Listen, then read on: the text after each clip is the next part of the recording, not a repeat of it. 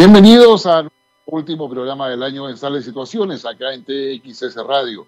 Un programa que intenta colocar una mirada estratégica respecto a lo que está pasando en el mundo, lo que incumbe a Chile, los, eh, las tendencias que se, se, van marcando en el ámbito de la transformación, de la innovación, pero particularmente en lo que se refiere a esa mirada a futuro que a cada entidad, a cada Estado y a muchas entidades del, mercado le importa y le interesa para saber hacia dónde se van encaminando eh, las potencias por una parte, pero también generando los espacios que permitan la generación de ese pensamiento distinto, basado en el pensamiento crítico, pero que a su vez nos permite en la práctica tener ese espacio de innovación, ¿ah? entrar al ecosistema de la innovación, como dirían ¿no? El director ejecutivo Javier Ramírez de NoHub, que nos ha ido introduciendo respecto a la, a relevancia que tiene el desarrollo tecnológico dual, aquello, aquel desarrollo tecnológico que busca resolver un problema específico, por ejemplo, las Fuerzas Armadas, por ejemplo, el ámbito médico, pero que tiene también un uso en la vida diaria de cada uno de nosotros, y no solamente en Chile, sino que también en todo el mundo. Y todo eso está asociado a un proceso de patentamiento, a la, generación de un modelo de creación y que finalmente lleve a un negocio que sea rentable, donde haya la posibilidad de levantar capital para desarrollarlo. Y eso es justamente NowHub, que en este caso lo está haciendo a través de Desafío Avante 2020 con la Armada de Chile, que por primera vez una institución militar, acá por lo menos en Chile, se abre a buscar soluciones para problemas concretos que tiene en este caso la Dirección de Territorio Marítimo de la Armada. Y se traduce en poder eh,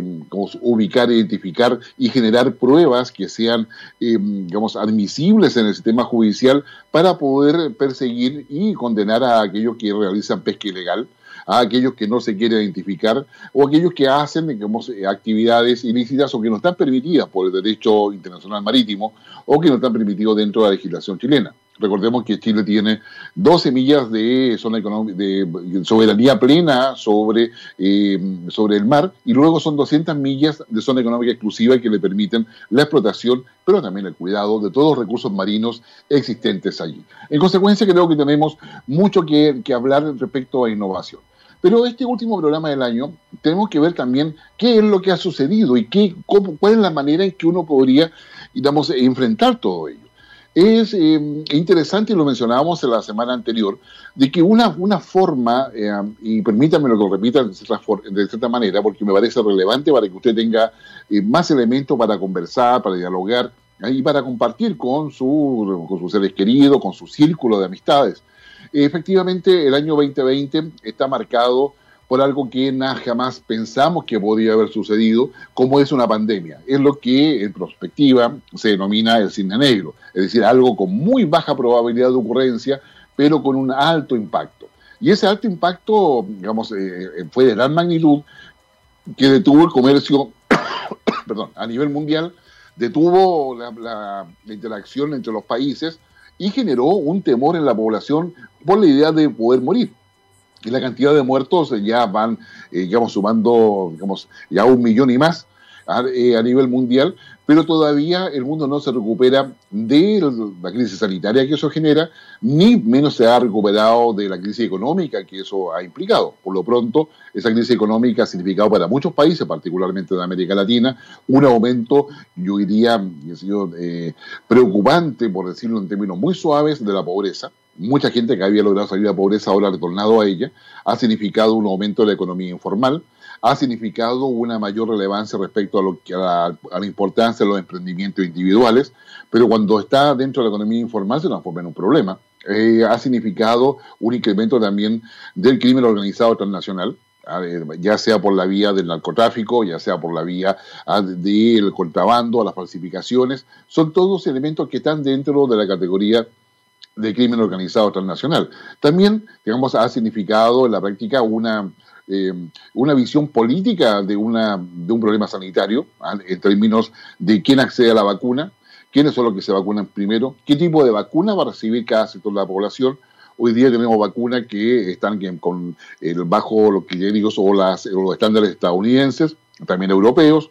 Se acaba de aprobar la Oxford AstraZeneca en un procedimiento récord en el Reino Unido, un país que por lo demás eh, va batiendo récords al récord respecto a la cantidad de contagios eh, diarios, que genera mucha preocupación vamos, en todo el mundo, aparte de que hay una segunda cepa que se contagia más rápidamente ¿ah? y que aún no sabemos si la vacuna será eh, capaz de poder también neutralizar los efectos de esta segunda cepa. Tenemos en consecuencia eh, el tema de la vacuna, el tema, el tema de acceso. No todos los países tienen acceso, no, no, todos, los, no todos los países la van, a recibir de inmediato. Se estima que las primeras dosis van a estar, digamos, entre los primeros tres meses del próximo año, del 2021, es decir, desde pasado mañana. Y, eh, pero también sucede de que eh, si no se logra una vacunación que involucre a más del 80% de la población, el efecto de la vacuna para parar el contagio ¿ah? Eh, pasa a ser prácticamente muy menor. Entonces el problema hoy día, digamos, desde el punto de vista humano, es que si, la gente no tiene confianza en las vacunas, o no tiene confianza en los gobiernos, o no tiene confianza en los laboratorios, ah, definitivamente, digamos, difícilmente vamos a llegar al 80% de, de, gente vacunada. Y si no llegamos a ese 80%, efectivamente los contagios van a, se van a mantener el COVID-19 no va a poder ser erradicado y por lo tanto el impacto económico va a seguir profundizándose ¿ah? y las implicancias políticas van a seguir generando inestabilidad, ingobernabilidad y claramente va a haber mucho más problemas en el 2021 que antes. Se estima de que la vacunación ya eh, a nivel de 80% idealmente estaría completa en el mes de junio, agosto del próximo año. Ah, es decir, nos quedan varios meses. Entonces, pero ahí vienen los temas. Es decir, usted se vacuna con la vacuna rusa, que lo acaba de empezar a hacer Argentina, hace vacuna con la Pfizer, que Chile, digamos, ha recibido una cantidad de dosis iniciales que se han administrado a todo el personal eh, sanitario preferentemente. Se va a vacunar ah, con, eh, con algunas dos vacunas chinas, ah, que Chile ha comprado en forma mayoritaria, más del 70% de las vacunas son de origen chino, ¿ya? o con otra. Bueno, cada una de ellas tiene claramente ventaja y desventaja, y cada una de ellas también puede tener efectos adversos según sea la patología o los, la composición orgánica de cada uno de nosotros. En consecuencia, yo diría que hay una serie de temas respecto a lo que es la pandemia y la manera en que los países la han ido desarrollando. Sin lugar a duda, la pandemia marcó todo, todo un proceso, marcó todo, eh, digamos, eh, eh, una digamos, eh, toda una agenda ah, política, económica, de todo tipo, que estuvo, muy marcada en consecuencia por lo que mm, se, eh, se planteaba como algo que nadie esperaba que sucediese y como algo que en la práctica nadie esperaba que realmente fuese, fuese realidad y con la cantidad de meses que lleva vigente ah, eh, todo esto. Entonces yo creo que acá tenemos definitivamente una serie de elementos, una serie de cosas que es importante considerarla. Ahora, ¿cómo yo podría eh, empezar a evaluar el siglo XX y dar las primeras proyecciones al siglo XXI. Y la, semana pasada les conversaba yo de, eh, a raíz de la conversación con el director ejecutivo de NoHub, ¿ah? eh, respecto a lo que se ha denominado el enfoque VICA en español o BUCA en, inglés, que tiene que ver con, con, la, con la V que es volatilidad, ¿ah? la I que es incertidumbre, ¿ah? la C que es complejidad, y la A que es ambigüedad. Entonces, eh, si uno quiere mirar con, ese enfoque, volatilidad, incertidumbre, complejidad y ambigüedad, nos encontramos con que nos podría ayudar. Ahora, yo les voy a contar que el, eh, el, informe, o sea, el enfoque MICA surge allá por, por los años por, los años 90, después del término de la Guerra Fría, cuando se desintegra la Unión Soviética, y había, digamos, eh, interés por generar una capacidad analítica respecto a cómo quedaba el mundo después de eso. Y se estimaba que al terminar la Guerra Fría ¿ah? y, los dos bloques eh, ya no habiendo uno, se generaba un nuevo orden, ¿ah? eh, de hecho así se lo llamó inicialmente, un nuevo orden mundial y para el efecto de análisis se, generó esta, idea del MICA, la volatilidad, incertidumbre, complejidad, ambigüedad. Sin embargo, digamos, toda esa primera visión quedó solamente como una propuesta metodológica, no fue muy utilizada ni por los organismos de inteligencia, ni por los eh, centros de estudio estratégico a nivel mundial, y quedó un poco guardado ahí. Eh, parecía interesante, o sea, debemos ser capaces de medir la volatilidad, en términos no solamente medirla, evaluarla, sino también anticiparla. Lo propio, manejar la incertidumbre, comprender la complejidad con todos los elementos que, están dentro de ella ¿ah? y, y, evitar la ambigüedad, tanto en lo que se refiere a la interpretación como a las decisiones y particularmente a la comunicación de dichas decisiones.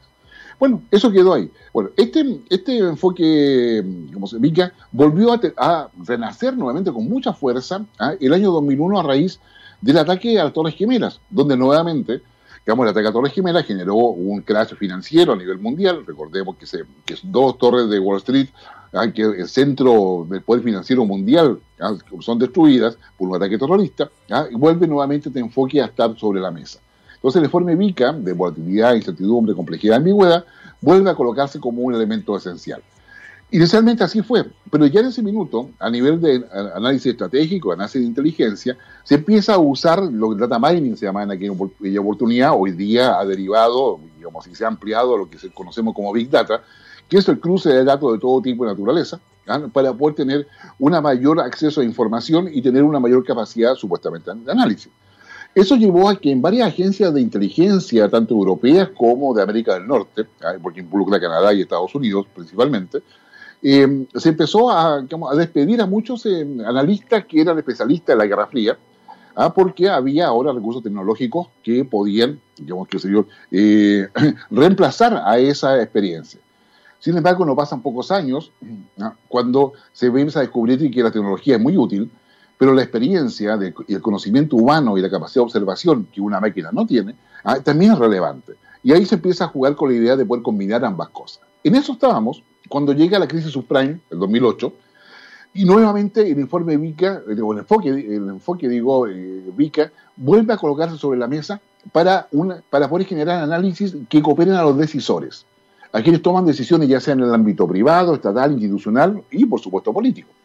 Y es ahí donde quedó el, informe, el enfoque VICA en términos de buscar las técnicas y las adecuadas metodologías orientadas específicamente a poder em, evaluar adecuadamente, como ya hemos señalado, la volatilidad, ¿no es cierto?, la incertidumbre, la complejidad y la ambigüedad. Y eso fue lo que efectivamente como se hizo en aquella, en aquella época.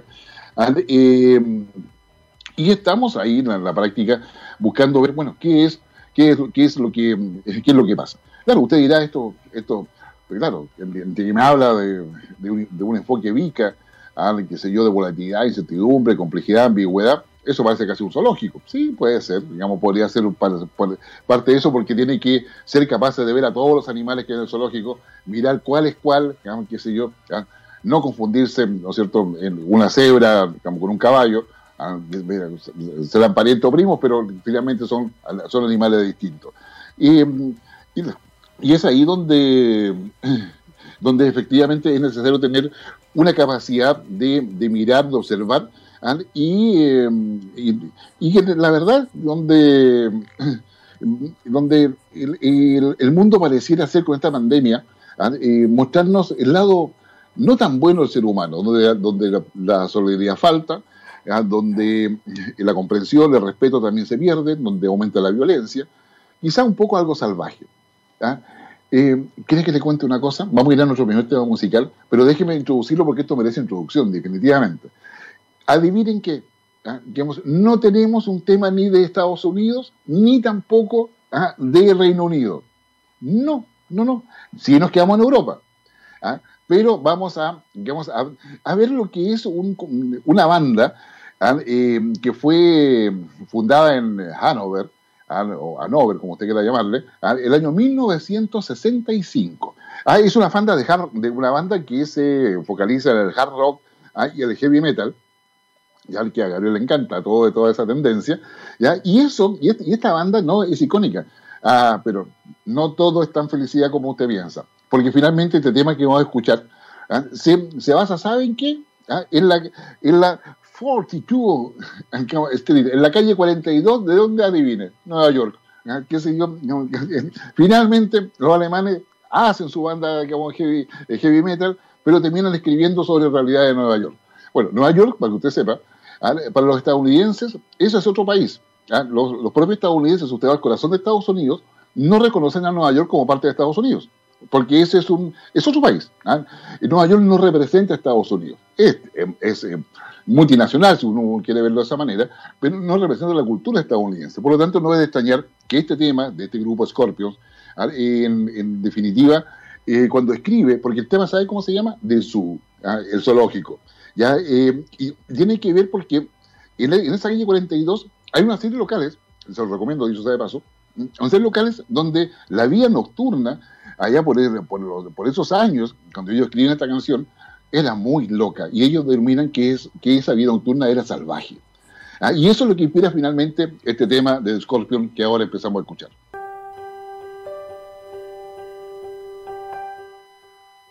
Ya estamos de regreso en Sala de Situaciones, donde estamos haciendo un poco el balance del año, donde estamos compartiendo además eh, lo que es la perspectiva en la cual uno lo podría analizar y también conocer aquello que nos va a ir marcando como las conclusiones ¿ah? o las lecciones aprendidas en 2020. Empecemos en, en esta parte de nuestro programa eh, por lo que ha pasado eh, en el mundo.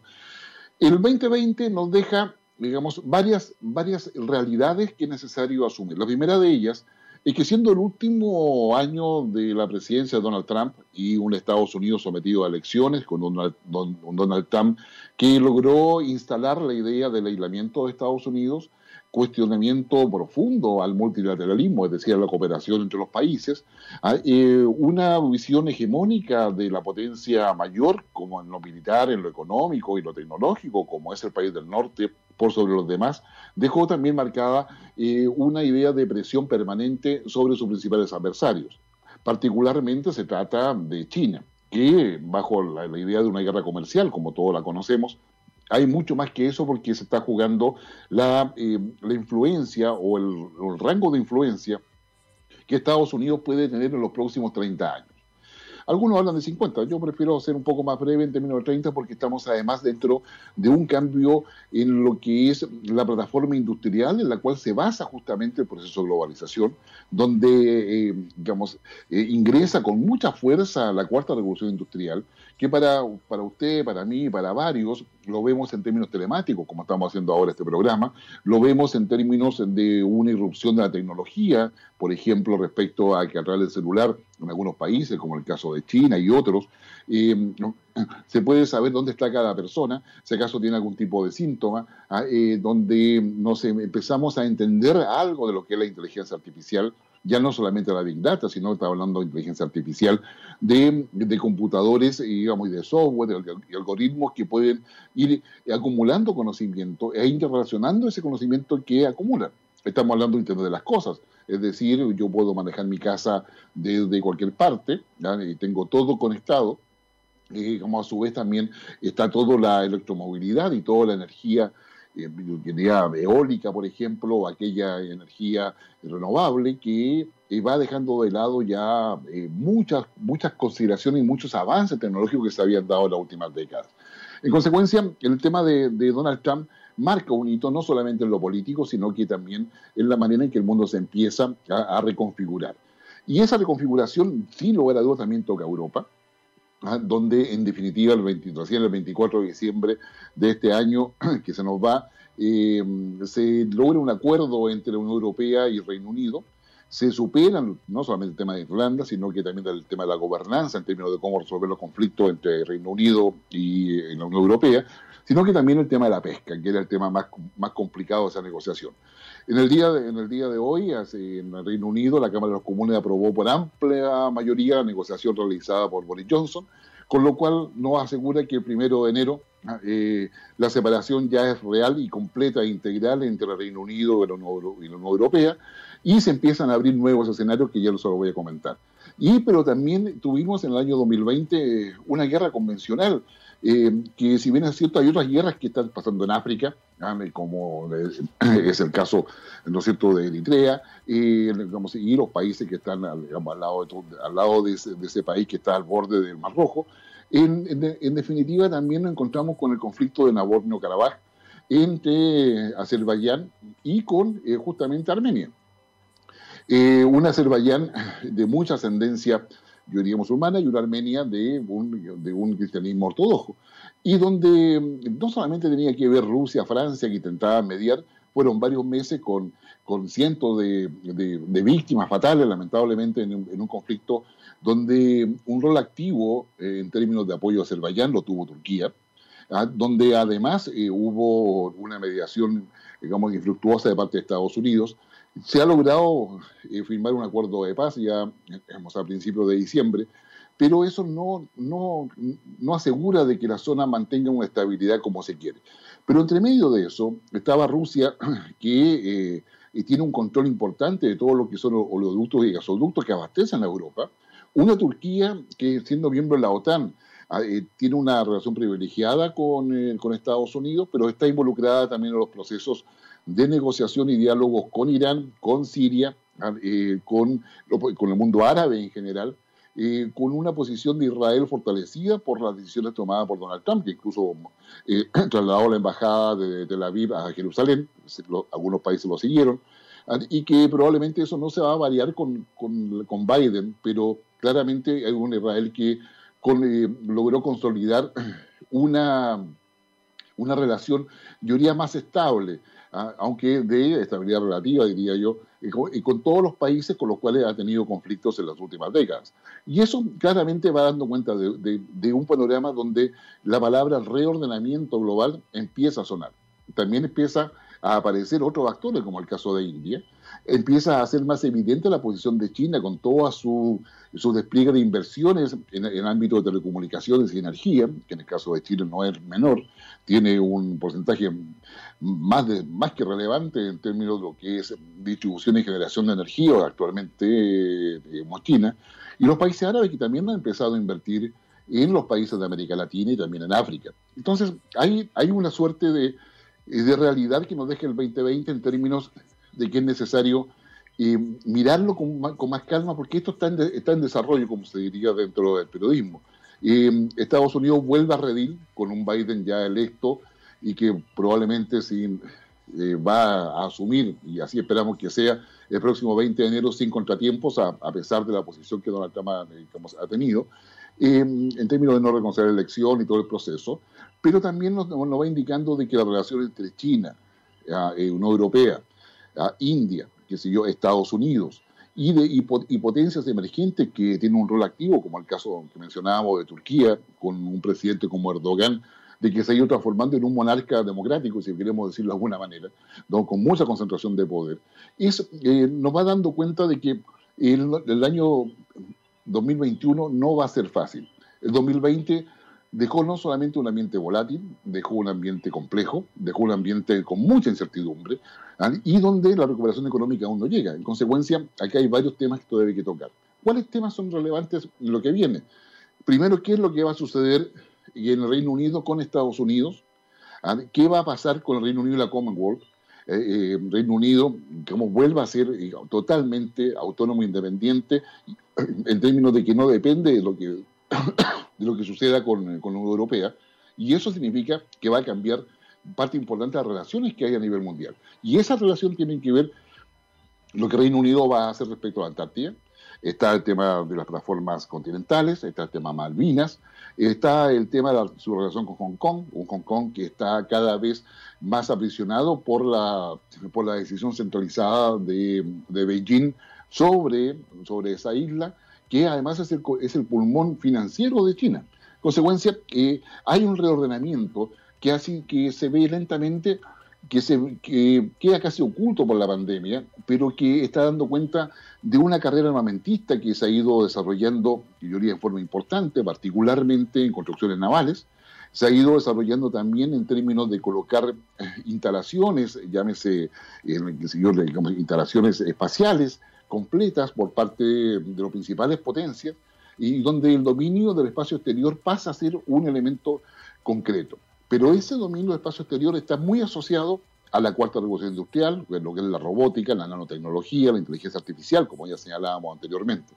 En consecuencia, acá tenemos eh, que los líderes políticos, llámese Boris Johnson, Angela Merkel, Macron en Francia, están lidiando no solamente con lo que es la irrupción hacia el 2021 con cambios fundamentales en, las, los, equilibrios de poder, pero también están lidiando con eh, la protesta social que en Estados Unidos se ha mantenido hasta el día de hoy, con, con, eh, focos de violencia bastante preocupantes eh, y con, una violencia que está, lidiando, que está en el límite, si es que no lo traspasa, del terrorismo un terrorismo islámico que ha dado luces de que todavía existe y que, que tiene capacidad de realizar acciones. Y toda esa eh, incertidumbre que se genera alrededor de eso va a ser eh, el prólogo con el cual vamos a empezar el 2021. Un 2021 que sin lugar a dudas va a estar muy, muy asociado eh, a, ver, a, lograr primero la vacunación, como decíamos, segundo, la recuperación económica y tercero, el equilibrio de poder. ¿Qué es algo positivo con la elección de Joe Biden en Estados Unidos? Es que el cambio climático pasa a ser parte del eje, se recupera el desarrollo sustentable de Naciones Unidas como objetivo que debería ser compartido por todos los países, pero también se empieza a plantearse acaso debiera existir un gobierno global o no.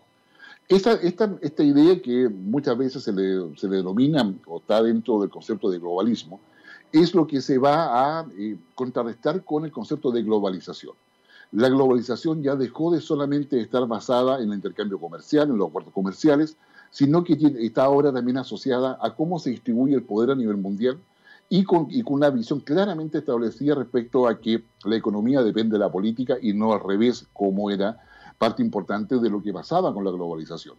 Así lo, así lo han dejado ver eh, los principales líderes, quizás la más clara en ese, en ese sentido ha sido Angela Merkel, quien ha señalado de que hoy día el Estado tiene que reforzarse, tiene que de alguna manera eh, eh, colocarse en una posición de una regulación y un control mucho más efectivo del, mercado, pero con condiciones de transparencia, con condiciones de gobernanza, y esas condiciones de gobernanza tienen que ver no solamente cómo se toman las decisiones de tal forma que no hayan abusos, sino de cómo participa la sociedad en todo ello. El, el 2020 dejó en evidencia de que el mercado estaba preocupado de ser cada vez más eficiente para sí mismo y que el Estado era solamente un repositorio de quienes estaban en el poder, pero que donde la sociedad civil quedaba atrás. El 2021 se va a tener que resolver exactamente qué vamos a hacer respecto a ello y de qué manera vamos a avanzar en la práctica a una sociedad eh, que tenga mejores condiciones en términos de vida, en términos de calidad y dignidad de vida para todas las personas, y se vuelve a, ese, a, esa vieja frase que en Chile estamos usando bastante, que es un nuevo contrato social, ¿ah? pero que en el fondo tiene que ver con el bien común. Y ese bien común, para que se pueda construir, requiere una ética. Y esa ética eh, parte, lo básico, en términos de que haya una coherencia, una coherencia entre lo que se dice y lo que se hace. Y esos elementos no siempre están tan claros como, eh, como se quisiera, pero están sin lugar a dudas presentes en el debate político, no solamente de países como Chile, sino que de países como España, donde los conflictos políticos no han sido menores, donde el socialismo español, que hoy día tiene el control del gobierno, ha tenido que enfrentarse no solamente a la pandemia, sino también a una fragmentación interna, donde los nacionalismos, como ha sucedido en Austria, Holanda y en otros países, y en Alemania también, que han surgido de forma bastante potente, empiezan a colocar en duda la manera en que se ejerce el poder y la manera en que se, ha enfrentado este 2020. Muchas veces a, modo de reacción, y el 2021 exige, para definir una incertidumbre, ya no cierto, digamos, anticipar las cosas y, tener, y tomar decisiones oportunas. Y es ahí donde, es ahí donde digo, digamos, pasa a ser relevante, digamos, la manera en que el reordenamiento global va quedando. Ahora bien, en Estados Unidos con Biden avanzamos derechamente hacia un Estados Unidos eh, más dialogador, ah, eh, más comunicativo, eh, con fortaleciendo el multilateralismo. Pero no, no nos engañemos respecto a eso porque Estados Unidos va a mantener sus intereses. Sus intereses respecto a China, en términos de que China debe someterse a las exigencias estadounidenses, va a ser más negociado, sí. el caso de Israel, Estados Unidos va a mantener su preeminencia con, con, Israel a pesar de la crisis interna que tiene Israel, que lo lleva nuevamente a elecciones ahora en marzo. Eh, lo, eh, novedoso va a ser las condiciones del acuerdo que, que tenga y que avance en negociación con el Reino Unido, ya, ya fuera de la Unión Europea, ¿ah? porque va a ser ese eje el que va a marcar los, lineamientos de seguridad a nivel global, va a marcar la, visión geoestratégica respecto a China en términos de seguridad, el dominio marítimo, el dominio espacial y particularmente el, el dominio del ciberespacio, donde efectivamente se va a dar una el campo de batalla más relevante probablemente en los últimos dos o tres años. Entonces, entonces eh, Biden da tranquilidad respecto a que eh, el sistema internacional va a avanzar hacia una adecuación. ¿Cuándo vamos a saber mucho de estas cosas? La vamos a ver los argumentos de aquí a junio, pero probablemente va a ser junio, en la convocatoria que ha hecho Davos o el Foro Económico Mundial, donde se van a cambiar o modificar los ejes o, o las bases sobre las cuales se había levantado la globalización hasta antes de la pandemia es ahí donde en definitiva vamos a tener claridad respecto a cuáles son las orientaciones que cada país va a tener que tomar para poder, digamos, involucrarse en esta nueva etapa en esta nueva, digamos, algunos dirán era, o en esta nueva normalidad que va a surgir desde ahí y que va a generar modificaciones. Una de las modificaciones que va a venir ahí es todo lo que es blockchain, que tiene que ver con la economía digital. Tiene que ver con la Big Data, tiene que ver con el ciberespacio, tiene que ver con el 5G, tiene que ver con las transacciones financieras. Y no, va, no ha pasado desapercibido, en algún programa lo, lo comentamos, así al pasar, es el hecho que en, Wall Street, en la Bolsa de Valores de Nueva York, en definitiva se empezó a transar el agua futuro del estado de California. Entonces, si el agua pasa a ser parte de un bien, eh, un bien económico, eso probablemente va a traer repercusión en el año 2021 y una preocupación no solamente para los ambientalistas o los que están por la, por la, eh, por la economía verde, ah, sino que va a generar también un problema político en muchos países. ¿Por qué? Porque ahí está el juego de, bueno, ¿de quién es, de quién es el agua? Porque lo que se está transando en términos de acciones en, la Bolsa de Nueva York ah, son los derechos de agua. Ah, y, esos derechos de agua se están transando a futuro.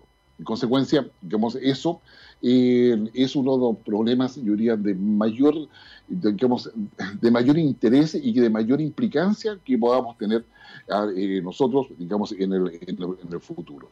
Ahora, eh, que, si, nosotros queremos ir, más allá, ¿ah? el, gran tema va a ser, bueno, ¿qué va a pasar con India en su relación histórica que ha tenido privilegiada con Reino Unido? Los intereses de Estados Unidos en India, que implican cortar la la ruta de China hacia, hacia Europa. Como usted ve, ¿ah? que si yo es, eh, eh, digamos, de alguna manera, el 2020 respecto a muchas cosas que ya teníamos acreditadas desde la Segunda Guerra Mundial hasta ahora, eh, nos ha hecho perder la, inocencia. Entonces ahora, ¿cómo aprendemos la experiencia? Hay un, grupo que usted ubica perfectamente bien, que es Eagles, al que el año 1976 eh, avanzó en una en larga duración que en uno de sus temas Ah, sin lugar a dudas, dice relación con todo esto. Es, eh, es un tema icónico, sin lugar a dudas, que yo, recuerdo que yo creo que todo el mundo lo ubica, o sea, por lo menos que gusta algo de música, sin necesidad de ser rockero, sin, sin, lugar, sin lugar a dudas lo ubica. Ya, es, es un tema de que habla justamente ah, de, la, de lo que sucedía en, esos años en la ciudad de Los Ángeles. Ah, una vida loca, si ustedes gustan verlo en términos de alguna expresión Ah, de latinoamericana. Pero esa vida loca de Los Ángeles eh, justamente es, es, el relato, de alguna manera, de esa suerte de pérdida de inocencia para poder aprender también de la experiencia. Y este, este disco, de año 1976, usted lo va a recordar y disfrútelo por favor, es Hotel California. Ya estamos de regreso en Sala de Situaciones con ese icónico tema Hotel California, desde la inocencia a la experiencia. ¿Qué quiere que te diga? cuando usted lo escuche, ah, es para escucharlo acompañado, escucharlo solo, ah, qué sé yo, digamos, tararearlo digamos, mentalmente si no quiere escuchar nada, digamos, se lo imagina en su mente. Ah, pero eh, digamos, eso está dentro de la, de la dinámica del, rock, dicho sea de paso, que el rock es la, es la, expresión mucho más avanzada de todo, de todo el intercambio neuronal que una persona puede tener respecto a todos los sentidos y a aquello que está fuera de los sentidos. Entonces, bueno, pero eso, eso sería ya casi entrar a, la filosofía del rock, a cosa que, ya más, un poco más compleja. Pero eh, hablábamos de lo que era Estados Unidos, lo que era Europa, lo que eh, definitivamente ha pasado este 2020 y que nos marca. Y entre las cosas que, para los efectos nuestros, de nuestro programa, eh, todo lo que es inteligencia artificial, yo se lo mencionaba ya anteriormente, nos va a marcar muchísimo. ¿Ah? O sea, usted tiene pequeñas pruebas, o sea, es decir, desde cuando, cuando escribe el teclado y el, y, el, teléfono le empieza a adivinar la palabra que quiere escribir, ¿ah? y se la coloca bueno, eso es parte de lo que es inteligencia artificial. ¿ah? El, propio teléfono tiene un algoritmo que usted repite muchas palabras y ya se acostumbra a cómo usted redacta, ah, le va adivinando lo que viene. Eso es lo que se denomina inteligencia artificial. Ah, de ahí para adelante, imagínense, hay películas que hablan justamente sobre el control de las máquinas sobre el humano. Eso no va a presentar problemas éticos, sin lugar a dudas. O sea, un computador con una serie de algoritmos podría tener sentimientos. O sea, em, digamos, claro, y sucede que muchos sentimientos se desarrollan en términos racionales, en consecuencia un algoritmo los puede capturar. Ahora, por lo tanto, qué sé yo, eh, el derecho a las máquinas sería equivalente a un, a un derecho humano. Esos son debates que se van a venir los próximos años y que hoy día nos parecen que son irrelevantes, incluso hasta chistosos, pero que van a ser parte de lo que nos vamos a encontrar. Y es ahí donde eh, uno, uno empieza a entender de que todo desarrollo industrial que se viene aquí adelante dentro del contexto de la cuarta revolución industrial es una eh, y se basa en las pymes, ¿ah? en las pequeñas y medianas empresas. Porque efectivamente usted se habrá dado cuenta con la pandemia, la cantidad de emprendimientos que hay de todo tipo de naturaleza, ¿ah? desde lo más simple como que distribuir alimentos, ¿ah? comidas, que yo, drinks, bebidas, en definitiva pasan, digamos, también por el tema de la asistencia técnica para los computadores, por el teléfono, y, la, y, que, es mucho más fácil hablar con una pyme que tratar de que una gran empresa que se dedica a eso te atienda. O sea, entonces yo creo que acá el tema de las pymes le tenemos que dar un sentido no solamente desde el punto de vista económico, de su captura de empleo, que es muy importante, sino que de su aporte a la sociedad. Y es ahí donde justamente la innovación pasa a ser, digamos, fundamental. Y es lo que hacen los hubs en términos de poder buscar las ideas innovadoras ¿ah? y llegar en la, práctica a mirar cómo, cómo se puede digamos, avanzar en, todo, en todo eso. Eh, de tal forma de que tenemos que tener claridad en torno a cómo, va, cómo vamos a avanzar en ello y de qué manera vamos a, tratar de, influir en todo ello.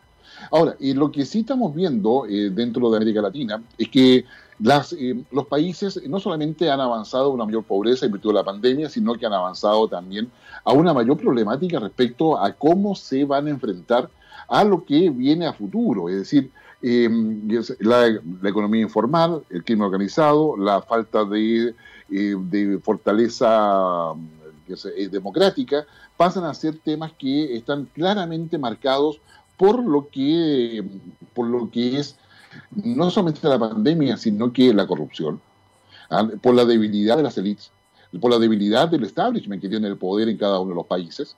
No pasa desapercibido las acusaciones que hay en, como Perú es un país que está realmente muy, muy complicado, que se espera que el 11 de abril del próximo año, que también tiene elecciones igual que nosotros, ¿ah? periodo presidenciales de, de, congresistas, ¿ah? eh, pueda salir del hoyo en el cual está, o sea, de, de la oscuridad en la cual se encuentra. Ecuador también empieza ya, acaba de empezar su proceso electoral. Ah, lo vamos a, vamos a ver si Lenín Moreno logra esa ansiedad de reelección o las fuerzas de Rafael Correa vuelven allí. Colombia con Duque trata de poder tranquilizar la situación internamente. Lo propio, digamos, trata digamos, de hacer eh, Brasil con Jair Bolsonaro, que, digamos, Argentina, para que hablar, está en las peores situaciones. La, la pobreza en Argentina así en números quizás muy, muy prudentes, está ya en el 40% de forma acreditada. Un 40% de argentino es pobre, o sea, está bajo la línea de pobreza, es decir, tiene, apenas tiene capacidad para poder sostenerse a sí mismo. Ah, em, lo, que lo que estaba pasando en Paraguay, la situación que se dio en Bolivia con un nuevo presidente que trata de tomar el control de un país que ha quedado bastante dañado, tanto por la situación interna como por la, la, presidencia eh, transitoria de Añez, entonces, hay una serie de, temas acá que son, que son relevantes de poder tener en consideración en una, em, en, la, práctica, en un esquema democrático de insuficiencia o de debilidad en América Latina. Ahora, ¿cuáles son los, los, escenarios para América Latina? Yo le podría decir algo que es bastante simple, pero creo que nos va a ayudar a todos a entender. Dentro del, reordenamiento mundial, tanto en lo geoestratégico como en lo geoeconómico, que va a estar va, a pasar, como decíamos, por Davos o, la reunión del Foro Económico Mundial el próximo junio, ¿no es cierto?, de 2021, los países que no tengan una, hoja de ruta de, de mediano o largo plazo, es decir, de al menos 10 años, respecto a lo que quieren hacer con su economía, respecto a lo que quieren lograr en términos de fortalecimientos políticos, van a tener una menor posibilidad de inversión extranjera. ¿ah? inversión extranjera permanente, o sea, decir, que se quede en el país, que genere empleo, que, genere eh, industria, que, tenga una productividad, ¿ah? que, genere valor en, términos concretos. Los países que no tengan esa visión de 10 años van a ser presas de los, las inversiones buitres, a esas que van, toman, toman la ganancia y se escapan, ¿ah? que fue lo que le pasó a Argentina por mucho rato. Entonces, yo creo que acá hay, una, una cuestión que pasa a ser fundamental. Visión de largo plazo, para poder atraer inversionistas, adecuarse y adaptarse a las nuevas condiciones del proceso de globalización que se van a, redefinir el año 2021, tener no solamente una capacidad en términos concretos de lo que es la visión, sino que también una capacidad en términos concretos, en términos de lo que se quiere lograr en términos de eh, calidad de vida y dignidad para la población. ¿Ah? en términos de darle forma, en términos éticos a ese bien común. Y eso implica transparencia, implica una serie de cosas. En consecuencia, yo diría tenemos eh, por delante una, carrera bastante complicada. En el caso de Chile, eh, va a ser aún todavía más complejo y va a ser ambiguo también y va a ser y también volátil. ¿Por qué? Porque todo este proceso institucional ¿ah? en el cual queremos construir una nueva constitución, cuyos convencionales van a ser electos el 11 de abril, junto con los alcaldes, concejales y gobernadores. Gobernadores es una figura de, que va a tener la responsabilidad de desarrollo regional y que son por primera vez electos. Eh, pero también tenemos el 21 de noviembre de 2021 la elección de diputados a la mitad del Senado y, los, y, presidente, además de los consejeros regionales. Entonces, inevitablemente el proceso constituyente en Chile ha quedado cooptado, ha quedado atrapado ¿ah? en un cronograma electoral donde claramente los partidos hoy día están pensando en que es necesario tener el candidato presidencial para que ese candidato presidencial que va a ir a la elección en noviembre, ilumine con sus ideas ¿ah? y, y, logre, y logre de alguna forma concentrar los votos que necesitan para diputados, senadores, pero también para concejales, alcaldes y gobernadores.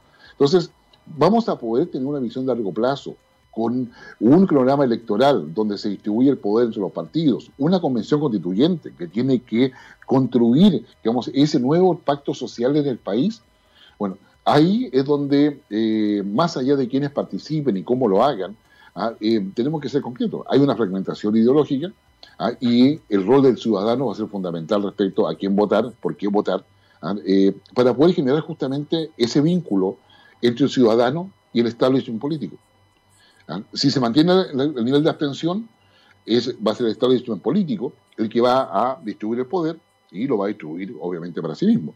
Entonces, acá hay una serie de elementos que entran a, jugarse, yo diría, de manera bastante, bastante concreta.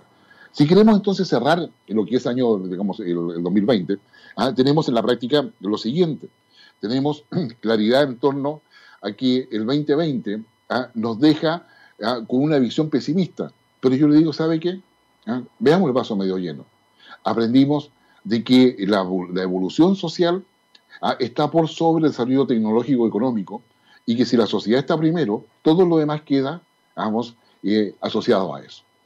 Ah, y eh, ver el el vaso medio lleno implica trabajar por el diálogo, por la unidad, por la confianza, la credibilidad y por supuesto el optimismo.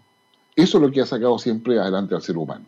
Y los quiero, quiero eh, dejar, digamos, sin, y deseándoles ya que tengan una, una víspera de Año Nuevo espectacular, y un despertar en el próximo año, primero de enero, ah, si que, que se acuestan y duermen, ya, ah, ah, genial, pero si, cuando, si viene el sol, recuerden que ya empezó un nuevo año, un nuevo año que tenemos que tomarlo eh, con voluntad, con energía, y sobre todo con, con, esa, con esa visión, yo diría, amplia, donde todas las cosas que hemos aprendido, vamos a tener que saber combinarlas.